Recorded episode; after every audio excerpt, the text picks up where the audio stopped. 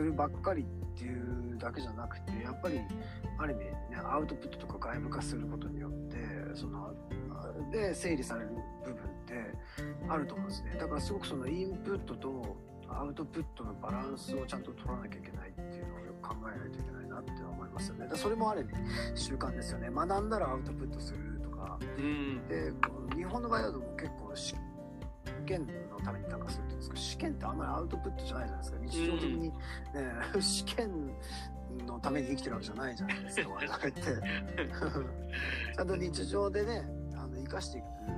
ことがすごい求められているのに知識とかって。あでもでもねそれってやっぱり覚えればいいっていうのだとなんかでそのある一定のところであの、ね、あの試験さえ終わればバーンアウトして忘れちゃうみたいな。そういうのすごいもったいないですよね。だからやっぱすごくその僕が小さい頃インプット型だったなっていうのはすごい思うし今でもやっぱりどっちかというとまだ僕の場合ってアウトプットの比率がそうです。